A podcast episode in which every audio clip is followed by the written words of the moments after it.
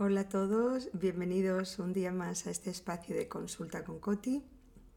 Ante todo me toca agradeceros de verdad porque vuestra acogida, vuestro cariño, eh, los comentarios son súper agradables, cariñosísimos y de verdad que vale la pena cada segundo aquí. Entonces, bueno, voy directamente al tema y hoy el espacio de hoy se llama eh, ayudar y cuánto ayudar. A ver, si nosotros pensamos en ayudar, lo primero que pensamos es, hombre, si puedo ayudar, contra más mejor. Entonces, evidentemente, si hago la pregunta es porque tiene un poquito de trampa. Ayudar y cuánto ayudar. Una de las cosas más importantes cuando ayudamos a alguien, y digo, cuando digo ayudar, me refiero desde un padre o una madre mayor hasta un niño pequeño, un socio, un amigo, la pareja, ¿en qué medida debemos ayudar? ¿Hasta cuándo esa ayuda es sana y potencia al otro a ser independiente o, por lo contrario, lo convierte en dependiente nuestro, genera resentimiento y acaba envenenando la relación? Eh, fijaros, no deberíamos de ayudar a alguien que no solicita nuestra ayuda. O sea, lo más importante es que haya una petición de ayuda por parte de la otra persona. ¿Me ayudas a hacer esto? ¿Me ayudas a gestionar esto, aprender a grabar eh, lo que sea? ¿Me ayudas? Perfecto. Si esa persona no ha pedido ayuda, le podemos buenamente, sin forzar y respetando el espacio individual de cada uno, ofrecer nuestra ayuda. Oye, si quieres te puedo ayudar en esto. Y ahí está la decisión de la persona. No porque nosotros sabemos hacer algo, tenemos la obligación de hacerlo ni el otro tiene la obligación de recibir nuestra ayuda. ¿Y quién nos ha dicho que esa ayuda la quiere de nosotros y no de otra persona? O sea, en eso tenemos que ser como muy muy cautos, muy cautos y muy respetuosos siempre, ¿sí? Entonces, ofrecer nuestra ayuda o esperar a que la otra persona nos pida ayuda. Cuando ayudamos, ayudar es yo creo que es uno de los artes más difíciles que existen, porque es muy importante no hacer sentir al otro eh, torpe, inútil, cómo es que no sabes hacer esto, esto es lo más sencillo del mundo, esto, esto es muy sencillo. Bueno, yo siempre digo, todo es sencillo para el que lo sabe hacer y el, para el que no lo sabe hacer, pues tiene su desafío. Entonces siempre, sea adulto, pequeño, niño, familiar o amigo, respetando la dignidad del otro, eh, dándole ese respeto, esa sensación que además le va a facilitar a pedirnos ayuda la vez próxima que quieras. ¿Cuántas veces has querido pedirle ayuda a alguien y porque sabías que te iba a hacer sentir, pues que te iba a mirar de, de arriba abajo? Hemos evitado, o porque sentías que te iba a regañar, o porque pensabas que te iba a decir, pero ¿cómo? ¿Todavía no sabes hacer esto? Pero bueno, parece mentira, entonces sentimos que se ríen, o nos hacen sentir torpes, o nos hacen sentir menos capaces. Todo eso tenemos que tener mucho cuidado y la frase que dice amarás al prójimo como a ti mismo, o en su versión contraria, no le hagas al otro lo que no quieras que te hagan a ti, es absolutamente cierta. Entonces, con mucho cuidado, con mucho cariño, y también con mucho respeto, pensando cómo me gustaría a mí que me ayudara. Lo mejor, cuánta ayuda, por eso decíamos cuánto ayudar. Lo mejor es ayudar hasta un punto donde el otro se motive y quiera seguir solo. No hagamos todo el trabajo. Es muy fácil dejarnos llevar en el asiento de copiloto. Es muy fácil conducir al que le gusta conducir y que el otro vaya de acompañante, pero así el otro no aprende. Eso, ¿cuál es el problema? Que esa ayuda de 100% ayuda, ya lo vamos a ver después, pero genera, genera mucho resentimiento porque genera mucha dependencia.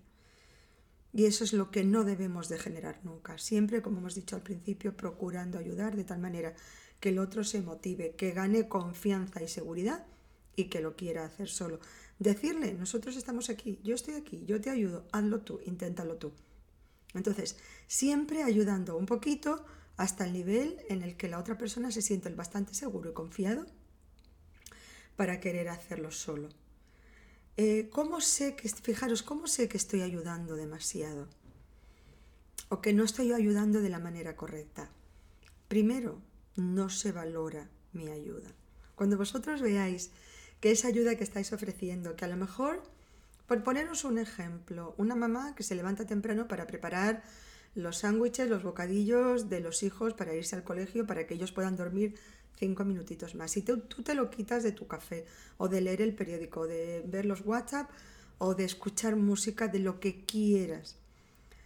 En la medida en que eso se te valora, se te agradece, pues uno lo hace, lo hace con cariño y sabes que cuando lleguen al colegio, no a las 8, pero a las 10, 10 y media, cuando tengan que desayunar, abren su mochila, se encuentran el sándwich, van a estar súper encantados. Pero desde el momento que eso no se agradece o se te echa en cara o qué asco de bocadillo, no me gustaba nada, no me lo hagas más, no me gusta lo que, lo que pones, sé lo suficientemente valiente como para dar un paso atrás y no hacerlo.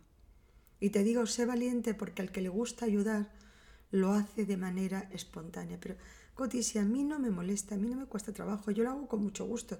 Además que me preparo el mío, le hago el suyo, ya.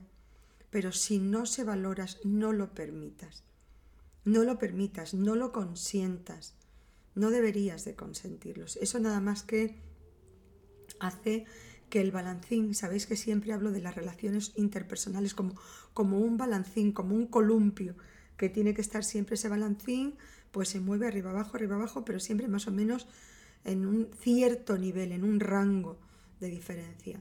Pero esas relaciones de dependencia solamente generan que el balancín esté muy invertido para un ángulo o para otro. Entonces, simplemente no te gusta cómo te hago el sándwich o por favor me lo pides con respeto y con cariño me lo pides bien, porque es un favor que hago, me lo quito de mi tiempo y no está mal.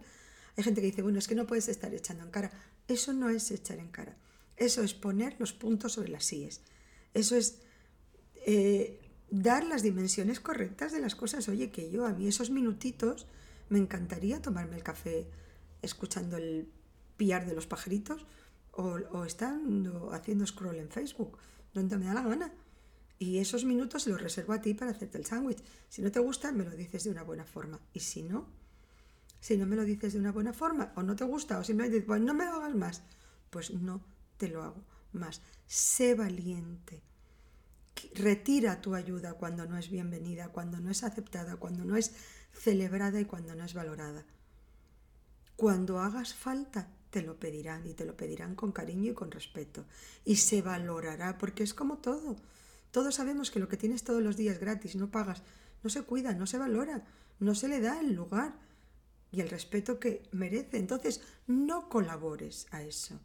Quítate del medio un poquito y sé valiente y tómate tu café o haz lo que quieras, disfrutando y diciendo, esto es parte de una terapia, esto es parte de un reequilibrio, esto es parte de ver qué es lo que pasa cuando yo no pongo la lavadora o cuando yo no recojo el pan o cuando en el correo o cuando en el trabajo yo no contesto el teléfono porque me da mucha pena escuchar el teléfono sonando y que nadie coja el teléfono. Sé valiente y di, oye, que suene el teléfono.